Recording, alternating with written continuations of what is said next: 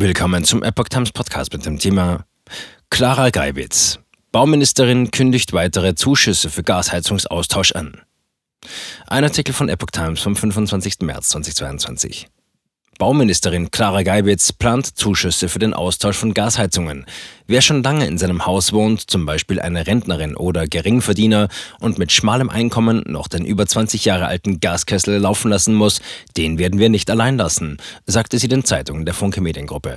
Solche Härtefälle müssen bezuschusst werden. Bei der geplanten Wärmepumpenoffensive der Bundesregierung warnte Geibitz vor dem Fachkräftemangel. Wärmepumpen sind die Technologie der Zukunft, aber wir müssen uns auch ehrlich machen. Noch fehlt es an genügend Fachkräften für den flächendeckenden Einbau von Wärmepumpen, sagte die SPD-Politikerin.